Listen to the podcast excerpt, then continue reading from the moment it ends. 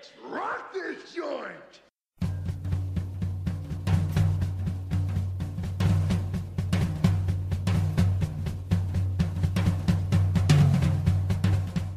Sejam bem-vindos, meus caros amigos analistas do comportamento. Eu sou o Ian Valderlon e a culpa geralmente é culpa da cultura. A culpa Aí. realmente é culpa da cultura. Quem, quem entendeu, entendeu. Quem não entendeu, vai entender quando acabar esse podcast. A gente não decidiu a ordem. Mas vai, um belinho. Vai, seguindo a tradição. Aham. E aí, pessoal, aqui é 12 Belino Neto e esse podcast, eu não, mas um amigo meu vai achar muito interessante. Todo mundo tem um amigo assim, né, cara? É. E aí, galera, eu sou Odilon Duarte e eu espero que todos gozem desse podcast. É o que, Má? Caralho. Não, mas foi um português formal, né? Correto, é, correto. corretíssimo. Não é um culto um homem desse. Culto abaco. Oi, gente, aqui é o Maia e um problema só é um problema quando é um problema. Citação direta da fonte. Pela, pela, fron- pela fonte, é o Inception. Aham, é autoplágio. A fonte citando-se a si própria. essa frase do Maia é- já é, um, é uma citação que muitos professores aqui de AC que já foram alunos do Maia já usam em suas aulas, quase um ditado popular. Vai virar um dia. Hoje no Cearacast a gente vai falar sobre queixas sexuais. Tudo a ver com essa frase aí do mar. A gente vai saber quando é que um negócio que é considerado por muita gente tão bom vira um problema. Vamos ver aqui se esse pessoal do Cearacast sabe falar sobre sexo. Pode ser? Ficou, ficou muito erótico no final, valeu demais. É, falar sobre queixas, né? Ou alguns aqui vão se queixar também. Ah, é. A gente reclamando de sexo. É. É, reclamar sobre sexo, a pessoa não reclama. Reclama do parceiro, reclama de si, reclama da Não, cama. mas a gente reclama de sexo. Vixe, então pronto. Cara, tem tudo. De tudo. Tem tudo aí. Solta a vinheta aí, Catito.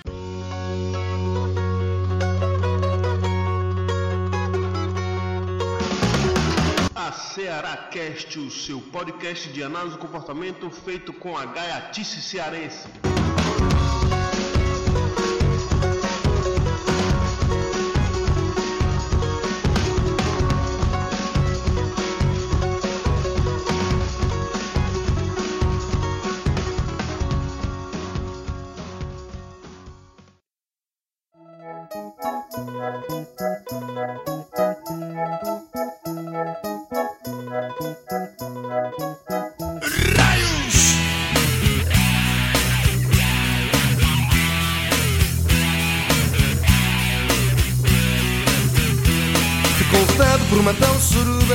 Galera, eu acho que pra gente começar a falar sobre queixas sexuais, a gente não precisa começar falando sobre sexo, né? Todo mundo sabe o que é, eu acho, pelo menos, é todo mundo já sabe. E a primeira Não vai a questão. história da não? Não, não, acho que o pessoal já passou da fase da florzinhas de abelhinhas. A sementinha que cai na terra. É, Peraí. Então vamos pular essa parte, né? Algum, algum de vocês acreditou nisso alguma vez na vida? Não. Eu acho que a- a- os meninos hoje em dia não, não acham que a gente era abestado, né? Por acreditar nessas coisas. Hoje em dia tem internet. Pois é, nada, é- nada é mais segredo hoje em dia. Então vamos lá, já que todo mundo aqui sabe mais ou menos o que é sexo, né? Vamos passar pra parte. a Mais parte- ou menos. É, eu não, eu não sei de vocês aí não, brother. Por isso que eu vou falar. É fale por si. É, eu tô Só falando fala por ti, né, Ian? Eu tô falando por mim. Vai. Vocês são frescos, ó, bicho.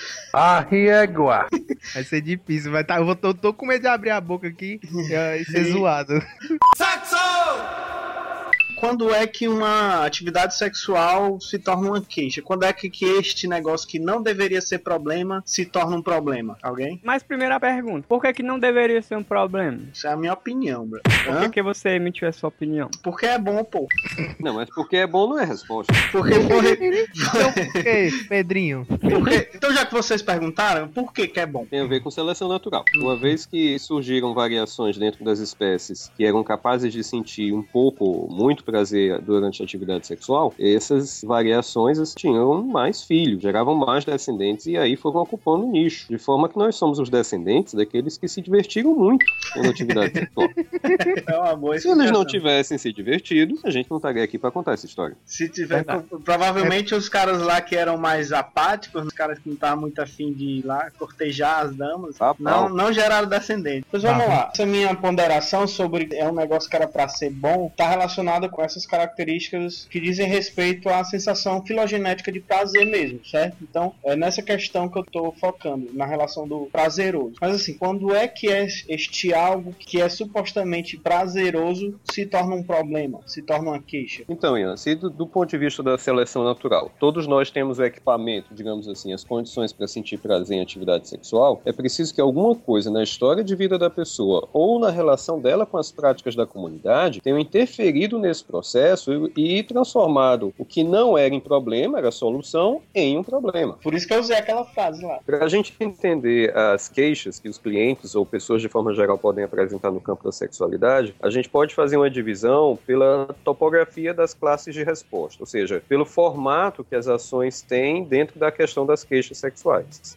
Por exemplo, um- uma pessoa pode chegar e dizer: Olha, eu não tenho interesse em atividade sexual. Então a gente tem um cliente que ele relata que quando ele não sente necessidade ou ele não busca, ele não se engaja em processos que podem levá-lo a ter uma atividade sexual. E isso pode ser um problema para ele. Pode ser que não seja para outra pessoa, mas para ele é. Então a gente Não, pode, é- a partir daí, tentar entender o que é que aconteceu na história de vida dele. Geralmente o que se apresenta primeiro é a topografia, né? E aí a partir disso a gente vai tentar investigar o que para entender aquele problema. Aí entra investigar a história de vida e a relação do sujeito com a comunidade, as práticas da comunidade, a respeito da sua atividade sexual. Sempre que a gente vai conversar sobre queixas sexuais, uma primeira coisa que a gente tem que deixar claro é que a gente não está falando daquelas queixas que têm uma base biológica. Por exemplo, uma inflamação, um tumor, uma malformação nos órgãos genitais, algum tipo de problema que envolva o corpo, o funcionamento do Aham. corpo em si. A gente vai Aham. focar nas queixas que estão relacionadas a comportamento.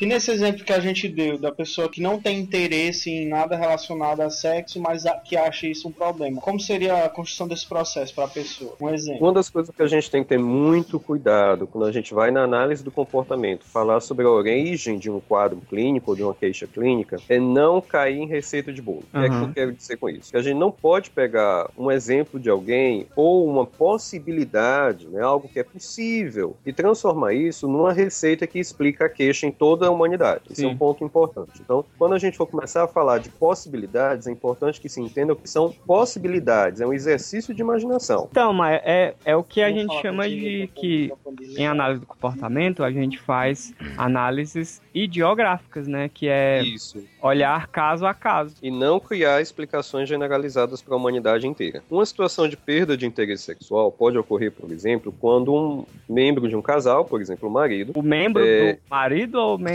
membro um casal, membro do casal, Poderia ter passado essa. né? Dava pra ter dispensado. Que não deixa de ser, né? Também o problema. É, né? Pode ser. É, isso pode acontecer, por exemplo, quando um membro do casal, por exemplo, o marido, ele descobre que a esposa ah, tem relações com outros homens, que não ele, e a partir daí ela deixa de ser algo interessante para ele. Mas ao mesmo tempo, em decorrência da cultura, ele não pode nem se imaginar, nem ponderar a possibilidade dele ter relações com outras pessoas, talvez pela cultura, Sim. e aí ele perde interesse na atividade sexual com a esposa. Quando ele chega no consultório, ele vai dizer: Olha, não tenho interesse em sexo. No andar do- dos atendimentos é que a gente vai entender que a perda do interesse sexual dele é no interesse na atividade sexual com a esposa dele. Mas Uhum. pela cultura, ele entende isso como sendo algo generalizado. Eu tenho uma que eu acho que vale a pena citar, que é em decorrência de cansaço, estresse. Hum, Essa é comum demais. A pessoa tá tão cansada, tão estressada, tão desgastada do, do dia a dia, puxado, que gastar É. energia com atividade sexual compete com ir dormir. Dormir fica mais reforçador do que ter atividade sexual. Aí a pessoa vai dizer, olha, eu não tenho o menor interesse em ter atividade sexual. Mas é porque É. dormir, comer, ver um filme, concorre, entra em concorrência. Porque a pessoa tá tão cansada, e isso em dia tão comum, essa queixa É. de, de cansaço devido ao excesso de atividades e com isso, atividades que compensam o cansaço, concorrer com a atividade sexual, é uma queixa rotineira. Aí a pessoa vai Verdade. dizer assim: por que você não descansa fazendo sexo? Porque sexo cansa. Você fazer sexo pra descansar não rola. Sexo bem feito fa- é queimar, queima caloria. Queimar Ah, o é quê, É uma atividade quase atlética. Queima caloria. Ah, sim. Sexo bem Não, feito, mas- você sai É, suando. veio um amigo meu pegou e falou, não, tá gordo. Aí eu tô, mano, tô sedentário, mano. Tô tão sedentário que a minha posição sexual mudou, a preferida. Agora eu só gosto de ficar por baixo. Ah, Ela faz o, o- o jump foda. Outra queixa que é bem comum, pelo menos na, região que eu tenho conhecimento, no Ceará, eu acho que na região Nordeste como um todo, é o sexo ser tratado pelas pessoas como uma coisa aversiva, como uma coisa ruim mesmo, como uma coisa que, se a gente for investigar, as, as pessoas acabam aprendendo como sendo uma coisa errada ou ruim mesmo. E esse aspecto específico tem a ver com a nossa cultura, que é uma cultura extremamente paternalista, machista, vamos dizer assim, Ah, Ian, nem somente o sexo, assim, tipo, até atos sexuais, tipo, como masturbação. É, qualquer Ou- coisa. ou- não, quando a, ou- gente ou- vai, quando a gente vai falando de queixas sexuais, a gente tá falando especificamente ao ato sexual, né? Tá Tudo relacionado ao, ao sexo. Então, nesse contexto, algumas pessoas podem acabar aprendendo que sexo é ruim é, ao longo da história de vida, né? E isso acaba implicando nas atividades sexuais que essa pessoa possa ou não se engajar ao longo da vida, né? Isso realmente é uma queixa muito comum na nossa região. Acho que, que no Brasil em geral, né? Não falando do Ceará. Eu tava aqui me lembrando da, da discussão, assim, sobre. discussão skinneriana, sobre, assim, o que a gente chamaria de perda de interesse por alguma coisa, ou por quando a gente cria aversão a alguma coisa. Isso, se a gente for olhar, a gente vai olhar para quais contingências, no caso aí de punição ou de extinção, estão operando. E aí a perda de interesse, o que a gente chama de perda de interesse, ou o que a gente chama de aversão, acaba sendo um, digamos assim, um efeito colateral dessas contingências. Ou seja, a pessoa ela passar por experiências em que procurar por sexo ou fazer sexo teve como consequência ou extinção desse comportamento, ou Ausência de seja, prazer. Oi? Ausência de prazer. a ausência de prazer, no caso, caso que caracterizaria a extinção, Uhum. ou então, é, no caso de punição, procurar por sexo ou fazer sexo ter como uma consequência punitiva seria, no caso, ao fazer sexo, a pessoa ela é criticada como um tipo de punição social. Isso acontece muito com, com as meninas na nossa cultura, que é, em muitos casos pune socialmente a mulher que procura por sexo ou, e faz sexo, ou então punição, digamos assim, natural, entre aspas, no caso de alguns problemas biológicos que podem estar ocorrendo, sentir dor na, na hora do sexo, ou, imaginando aqui um, casos mais complicados, parceiros violentos ou abuso sexual. Continuando o teu raciocínio, Belino, a gente pode falar também da dos processos de punição negativa. Quando, por exemplo, Ah, a pessoa, sim. ao se engajar em atividade sexual, ela perde acesso a reforçadores. Por exemplo, ela pode Sim. perder, dependendo da coerção social, acesso a- a- ao reconhecimento do grupo, pode perder liberdades, ela pode perder uma série de coisas da vida dela se engajando em atividade sexual, dependendo das características culturais do grupo com quem ela convive. Uhum. É, Então você tem razão. Então a gente pode ter a extinção, punição positiva ou punição negativa.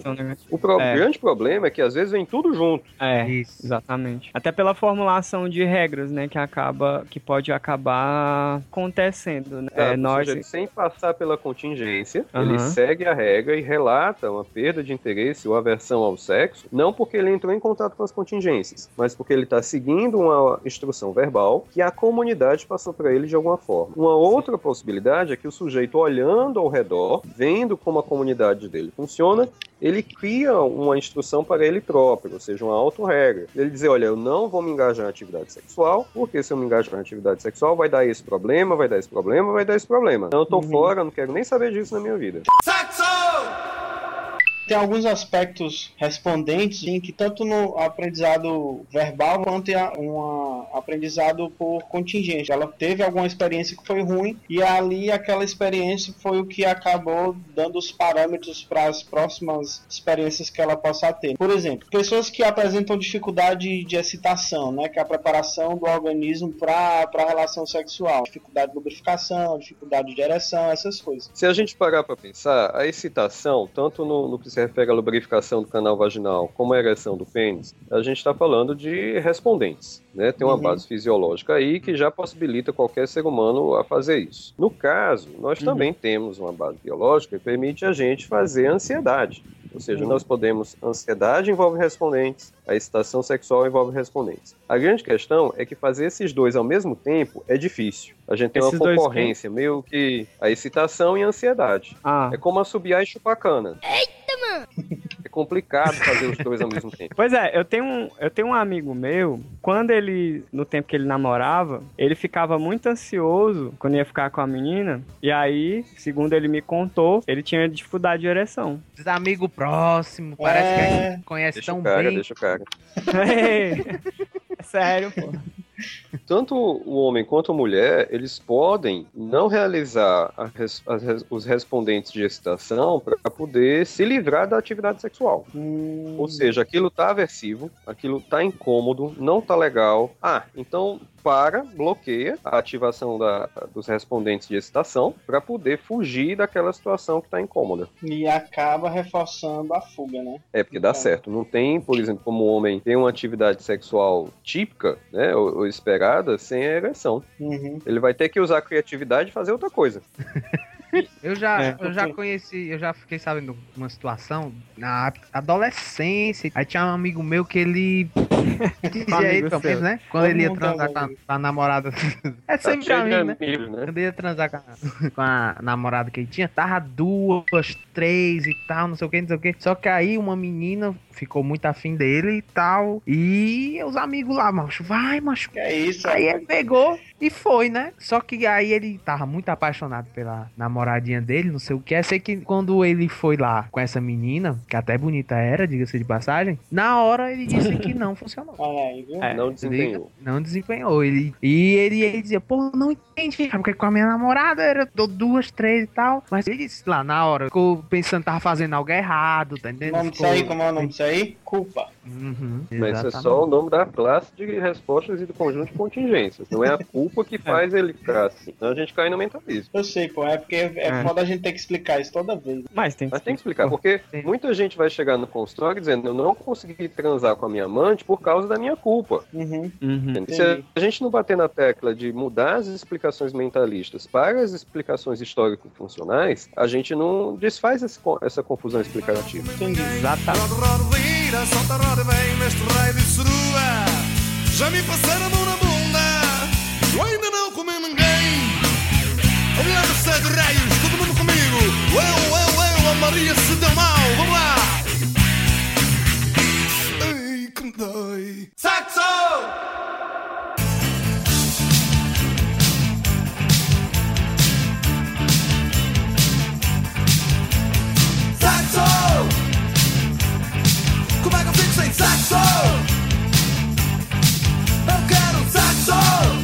Então, mais um dos tópicos pra gente abordar, queixas relacionadas ao orgasmo. Uma das mais comuns é a questão da anorgasmia.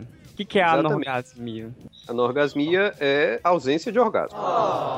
De forma bem simples, é quando a mulher, principalmente, ela tem uma dificuldade para atingir o orgasmo, mesmo que em outras áreas da sexualidade, como interesse, excitação, esteja tudo bem. Rapaz, no caso a, homens, a- a palavra é feia e o que ela se refere também é muito ruim. hein? E no caso dos homens, a gente vai chamar de ejaculação ausente. Ou seja, pode ter interesse, pode ter ereção, a excitação completa, mas a ejaculação não aparece. A gente vai chamar de ejaculação ausente. Para se caracterizar como anorgasmia ou como ejaculação, ejaculação Ausente. ausente, é no caso que não, não tem, né? Não tem orgasmo. Aham. seja no homem ou na mulher, não vai ter. Existem algumas É. pequenas variações no caso dos homens, como por exemplo o caso da ejaculação rápida, que é quando a ejaculação ocorre Pre- antes da- de uma satisfação sobre o ato propriamente dito, às vezes até pré-ato. Chamada precoce também. É, mas eu, eu prefiro o termo rápido, porque o termo precoce Da, é, da de antes, né?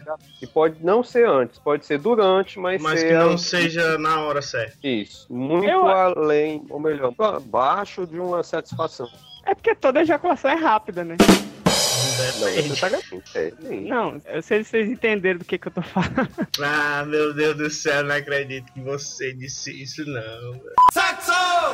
E uma outra variação com relação à ejaculação, muitos são na mesma oração, é a ejaculação retardada, é aquela que demora. É burra. Demora. Oh. Às vezes chega a uma hora, uma hora e meia, duas horas, ah, o homem ainda mantém a ereção, ainda tá em atividade sexual e ele não consegue atingir o orgasmo ou atinge muito demoradamente. É. Isso. O que para É. muitos homens é entendido É. como uma vantagem. Algumas pessoas não entenderiam isso como um problema. Tanto é que muitos homens usam de álcool ou outras coisas, ou até treinam para poder conseguir Treino, ficar pois é, o treino. É, mas isso aí vai virar um problema quando o cara começar a se machucar pra conseguir chegar ao ponto de, de machucar. Aí Ah, ele é o parceiro. É ou, ele, ou parceiro, né? Dependendo do Parceiro, Pois é. parceiros, Tanto cada um, faz. cada um. A pessoa com quem ele está se relacionando. Tanto o homem quanto a mulher. é. Tem alguns caras que usam pomadas anestésicas, como xilocaína e outras pomadas, eh, e até comprimidos eh, anestésicos, ou melhor, calmantes, para poder retardar o orgasmo. E- O É, grande tem- problema disso é que Ah. se a pessoa entrar nesse esquema, ela não está lidando com uma insatisfação a respeito da sua duração do ato sexual. E ela vai ter que ficar usando isso o tempo todo,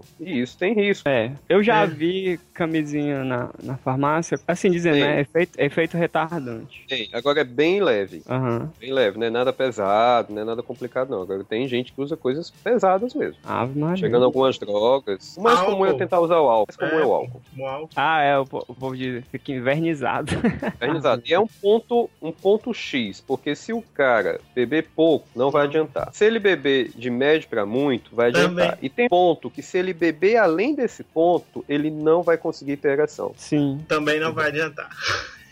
então, esses casos relacionados a- ao tempo que a pessoa vai ter o orgasmo ou eventualmente não ter, a depender do caso, pode ser problema também porque os momentos de, de clímax sexual dos parceiros geralmente são diferentes, né? Aquilo que a gente tá falando anteriormente, são, são- não se encontram. E aí, o caso pode ser um problema por- tanto pela pessoa que não atinge a satisfação de maneira adequada, quanto para a relação entre os parceiros, porque eles vão é, literalmente se desencontrar aí nesse, nessa relação, né?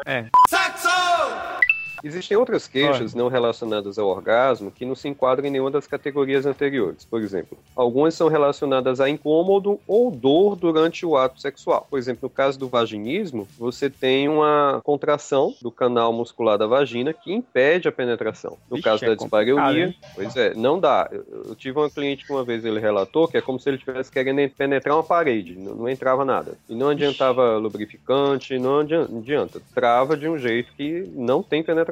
Aí a gente porque a- começa a pensar em algumas hipóteses funcionais, como fuga, algum condicionamento reflexo com eventos aversivos, e aí por aí vai uma lista. Que a, essa, a musculatura do. Me corrija se eu estiver errado, é a musculatura do canal vaginal, que Ao é redor. essa Você musculatura. pode dizer que o a- canal vaginal contrai. que essa musculatura as mulheres conseguem treinar ela, né? O, Tem- é tem a arte do treino. pompoarismo. Tem treino Como pra é que isso. elas conseguem? Elas podem treinar. Dispareunia é quando, por exemplo, a cliente ela relata sentir muita dor durante a penetração. Às vezes é muita dor, às vezes é média dor, mas relata sentir dor durante a penetração, mesmo estando excitada, mesmo tendo interesse na atividade sexual, mesmo assim ocorre a dor. Então. É muito parecido com do vaginismo. Quando não É. tem base biológica, ou é condicionamento reflexo com algo reversivo, ou é fuga esquiva, Você pode ser alguma coisa que a pessoa não identifique, por exemplo, uma ansiedade muito É. grande, ela não acha que a ansiedade é, tem esse efeito e aí não discrimina, né? É, às vezes a, a dor, o incômodo ocorre já por um quadro de contração do canal vaginal excessivo. Uhum. Então, às vezes pode ter os dois juntos. E a ejaculação dolorosa, o nome já explica, né? Autoexplicativo. Quando o homem vai ter uma ejaculação, ele sente dor, ele reclama de dor. Ah, isso aí pode ser por causa de alguma do, assim, alguma bactéria, não? Ou, A maior ou Fator biológico. É, em todos esses quadros que a gente está falando, a gente a primeira suspeita é sempre a biológica. Uhum. A primeira coisa que a gente tem que investigar é a base biológica. E aí a gente pede um- uma ajuda de um colega ginecologista ou, no caso dos homens, um andrologista. Muitos homens não sabem que existe, mas ele Né, é o- equivalente ao ginecologista das mulheres. E nos homens a gente vai ter o andrologista. Sabia não, interessante. Pois é, é porque na nossa cultura masculina a gente não é levado para andrologista quando é adolescente, como por exemplo acontece na comunidade feminina, que as mães levam a adolescente para consulta com o ginecologista e, e começa a ter essa rotina. No caso dos homens, passa batido. Um outro ponto, então, aí que vai repercutir também é a educação sexual, né? Que o cliente e, e nós, etc., estamos submetidos, por assim dizer. Isso, a educação sexual coercitiva, né, digamos assim, ou a educação sexual extremamente distorcida é um dos fatores mais comuns que explicam queixas durante a atividade sexual. Por isso que eu A gente disse tá que a falando- culpa é da cultura. Entra aí, Hum, que é geralmente. a da cultura. Geralmente.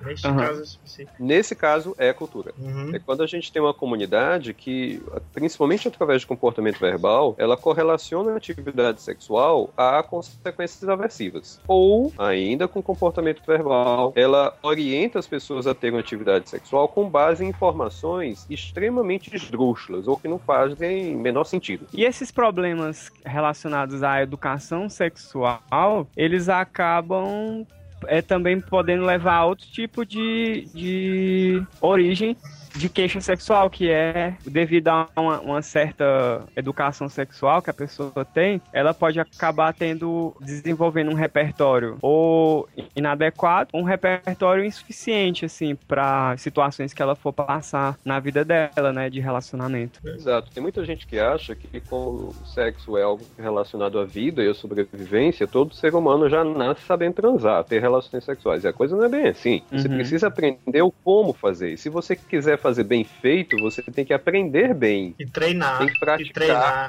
É. Treinar. E às vezes É. tem que até que estudar, porque tem uma coisa nova É, e tal. é, pois é. Eu acho essa parte do, do repertório importante, porque ela é muito importante na, na performance do, do- da relação, né? E como a relação vai, vai acontecer. E assim, muita gente não para para pensar sobre isso, mas há um tipo de qualidade na vida sexual também reflete em qualidade em outros aspectos da vida, né? E às vezes as pessoas acabam negligenciando esse, esse lado da, da vida, e, ou não é, como é, um negócio neutro para a pessoa, então é, pode ser problemático ao longo do tempo. Uhum. Pois é. Simplesmente por falta de informação. E aí, nesses casos, quando você identifica que a queixa do cliente tem como base falta de orientação, falta de habilidades, a terapia ela vai seguir um caminho quase que de aulinha mesmo. Você vai explicar o que é masturbação, o que é orgasmo, como é que funciona, como é que varia, como é que se faz sexo oral, como é que se faz sexo vaginal, como é que você exerce as variações e as potencialidades dentro da cama. Uhum. Uhum. Chega muito caso assim que a pessoa ela simplesmente, será que eu posso fazer isso com parceiro, minha parceira? Uhum. Coisa e poder é coisa simples, é beijar de um certo jeito, é, tocar de um, enfim. Inicial, outra coisa relacionada ao tópico da educação é, coercitiva ou incorreta que a gente estava falando, né? Às vezes Ah, o próprio agir diferente ou, tom- por exemplo, tomar iniciativa ou querer uma coisa nova pode ser interpretado pelo parceiro como algo é, negativo, né? Como vocês estão Aham. entendendo? Como algo que, que e a pessoa sente medo e acaba não se expondo a esse tipo de, de variação de, de contingência, né? Nova. Veja que a atividade sexual na cama ela acaba exigindo um bom repertório de habilidades sociais. é, exato. Pô, É, Do mesmo jeito que a gente tem uma literatura farta sobre habilidades sociais na análise do comportamento, a gente não tem uma literatura tão farta assim, tem, mas não tão farta no que se refere a habilidades sexuais. Que é mas um é tipo de algo. Exato, é um tipo de habilidade social. é. E de performance. É uma habilidade de performance e uma habilidade social juntas. É, Fica a dica aí pros ACs aí que estão trabalhando. Com habilidades sociais, né? Mas É. deve, Uhum. deve ter literatura assim, que a gente. Tem, tem literatura, mas não é tão divulgado, porque Ah. acaba que a gente foca muito em habilidades sociais e deixa um pouco de lado as habilidades sexuais dentro de problemas de relacionamento afetivo, por exemplo. É, verdade. Outro tipo de origem relacionada a problemas sexuais ou queixas sexuais são a gente pode entender a partir de condicionamento reflexo, né, condicionamento clássico e relações de controle aversivo. Um condicionamento reflexo, ele vai fazer parte da explicação para essa queixa. Por exemplo, está relacionado a você condicionar algo que é aversivo, ou elicia dor, ou elicia medo, ou elicia algum estado corporal aversivo, a Uhum. uma parte ou a todo o processo da atividade sexual. Por exemplo, digamos que uma adolescente ela vai ter suas primeiras relações sexuais e nessas primeiras relações, devido a alguma questão, ela sente dor. Ela pode começar a aprender que a penetração é uma condição para ela sentir dor. Avisa, olha, lá vem a dor de novo, de tal maneira que com o tempo a penetração já é sinalizador para ela de dor. go. Uhum. Então, por esse processo de condicionamento com respondentes, a gente pode começar a compreender uma aversão à atividade sexual, por exemplo. É, nesse caso aí é que um estímulo sinaliza a apresentação de outro estímulo. É, a condição para. Você vai É. ter que a, a possibilidade de ter relações sexuais se torna um- uma condição, é aprende-se que é uma condição para sentir dor, medo e outros Uhum. estados corporais aversivos. Uhum. Pronto. E, aí, e isso a- acaba é, também num processo operante de comportamentos de fuga ou esquiva. No caso aí, é fugir ou se esquivar, é, ou seja, evitar a relação sexual, né? Porque já Isso, porque fica- ela é, con- é aprendido que ela é condição para o sofrimento. É. Vem cá, sexo!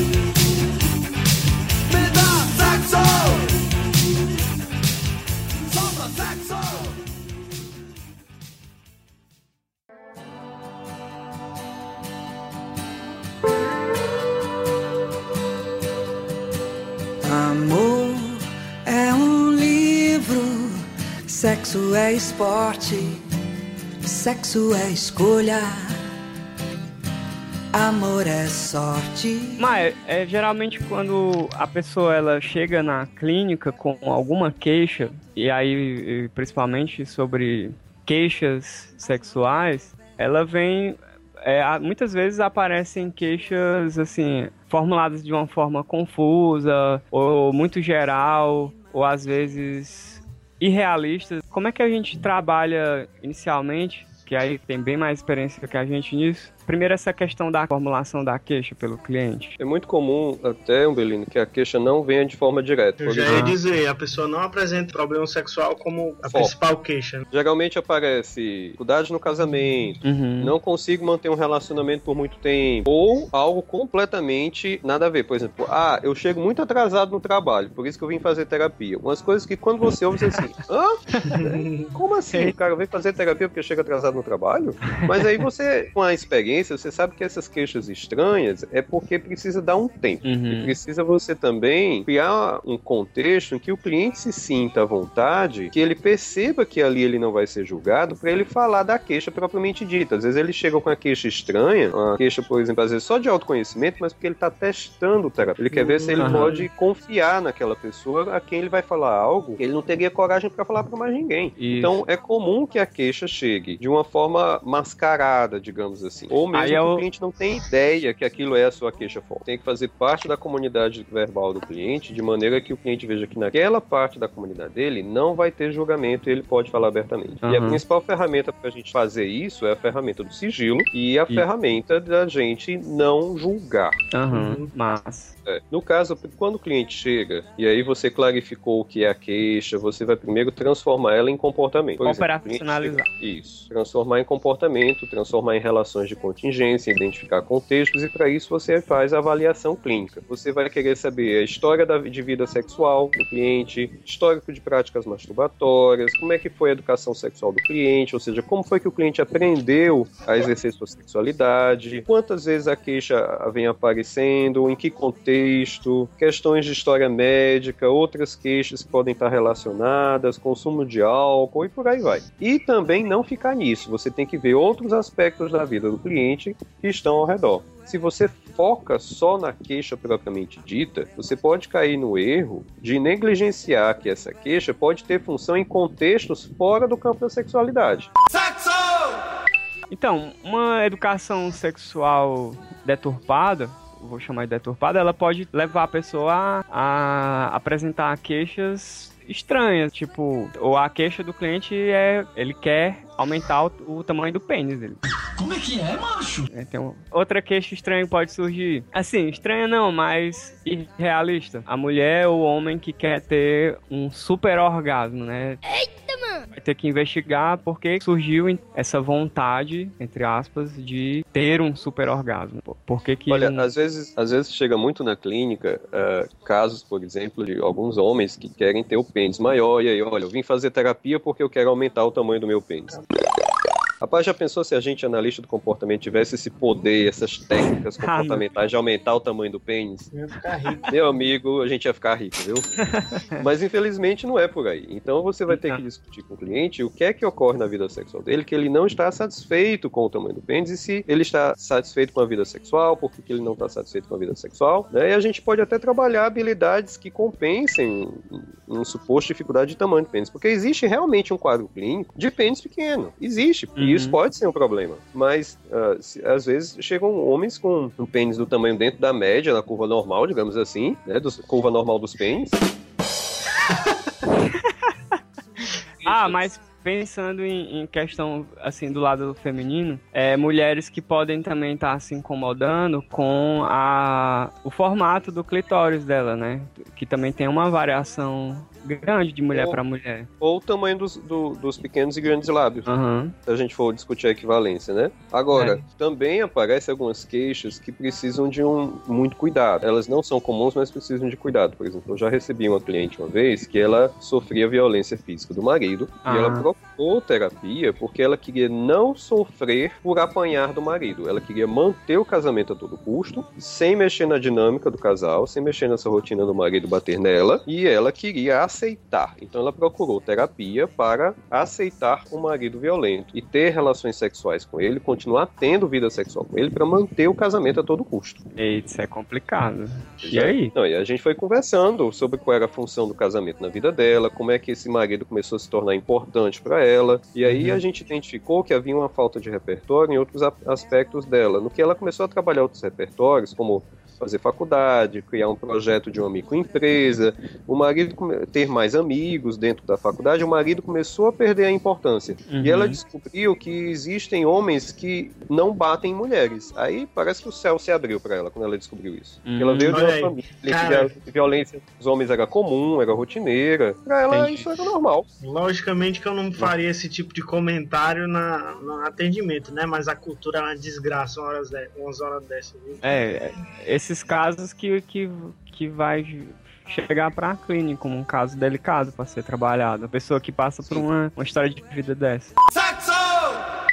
Quem quiser trabalhar com queixas sexuais, Ah, existem cursos daqui de base comportamental, principalmente em São Paulo. Tem É. uma boa literatura, mas ao mesmo tempo tem que ter o seu preparo pessoal também. Por exemplo, o terapeuta que vai trabalhar no campo da sexualidade tem que saber de- deixar a religião de fora, tem que ter habilidade para lidar com a diferença. Não pode Uhum. ser uma pessoa que também não saiba ter atividades sexuais, tem que ter um bom repertório também, tem que estar atualizado sobre as novidades, ler os livros de sexualidade. Tem que falar abertamente com o cliente, né? Assim, a gente não fez isso aqui, mas é tipo, falar p, b, c, ou a Usar as depender do, palavras mesmo. a- usar as palavras Depende do Dep- cliente, né? dependendo do cliente, claro. É, é a regra 4 da FAP. É. Tem que entender o que é que no seu repertório afeta o repertório do cliente. Aham. É, pessoas, existe um universo muito vasto relacionado a tipos de queixas sexuais, problemas de relacionamento e é, em maneiras de lidar com esse tipo de problema. né? É, a análise do comportamento ela tem ferramentas que auxiliam na lida desse tipo de problema que eu acho, não só por ser analista do comportamento, mas por questão de coerência mesmo, que eu acho que são bem interessantes. E assim, é importante que a gente tome todos esses cuidados aí, com- no sentido de, de relações éticas, no sentido de como se portar diante do cliente, no sentido de como manejar a situação.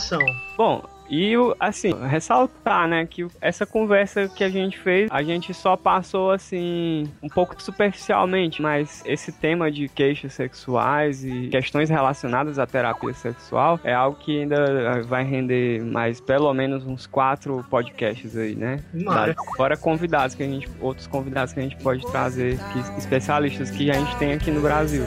exatamente. Ai, o amor.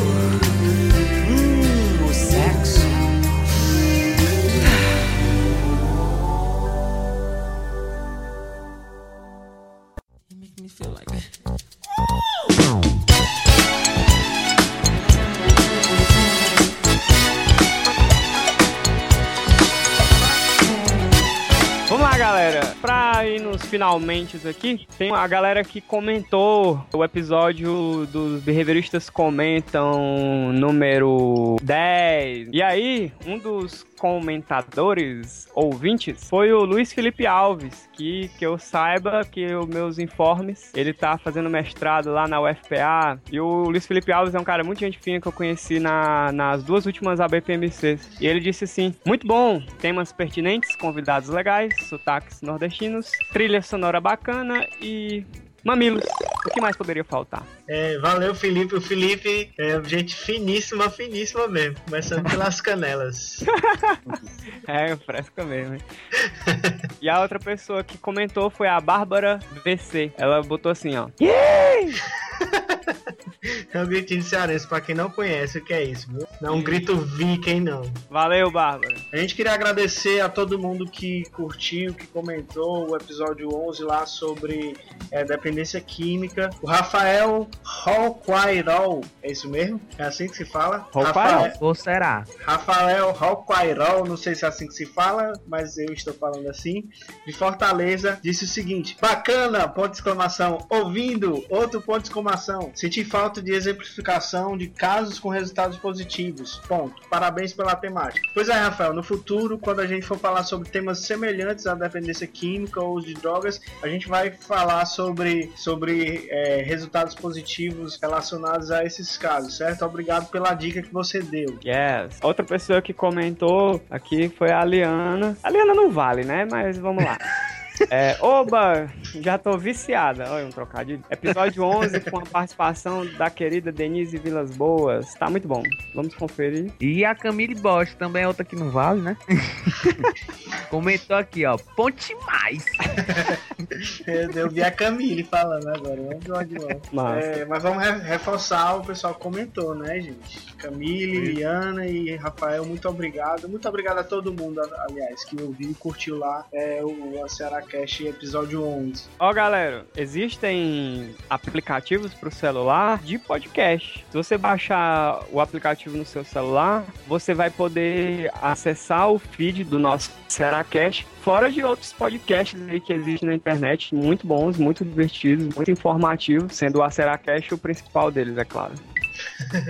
Você baixa um aplicativo, coloca o link e toda vez que sair um episódio do ACHcast, você vai estar lá e nele automaticamente para baixar e escutar no seu smartphone. Quem quiser então acessar o feed, pode colocar o link no seu aplicativo de podcast e o link é itpc dois pontos barra barra www.com/rss2.xml. Ou você vai lá no Facebook e tem lá um post explicando bem direitinho como é que faz isso. Muito obrigado a vocês, meus amigos, que participaram da Ceará Cash, foi muito divertido. É, obrigado a você que ouviu. Curta lá nossa fanpage no Facebook. Se você gostou, compartilhe com os amigos, comente aqui nossos programas, diga se você gostou, se achou certo, se achou errado, enfim, fale alguma coisa e a gente se ouve no próximo podcast.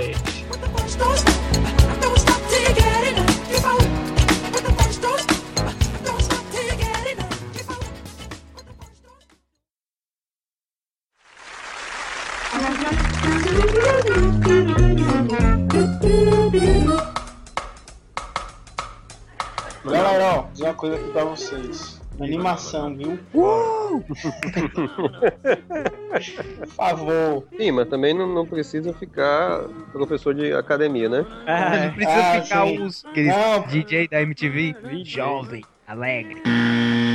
É, bora, porque senão vai sair uma ejaculação precoce esse podcast aqui. É. Eu não vou, vamos com calma, vamos com calma, devagarzinho. Vamos fazer assim. O balanço da maré. Ai, é uma analogia, doido. Tá, é... tá, esses cavalos aqui, o que, que tem a ver? Ah, filho, tu não entendeu não? Agora sim, né, brother? Ah, bicho, nossa. Eita, foi lento aí, hein? Ele, não, cavalgar tem até, né? Relação, hein? Oh. Que frase idiota que eu vou dizer. Tu consegue puxar o orgasmo? Nossa, que pergunta horrível. Já tá gravando, né? Tá, Fora de... pô.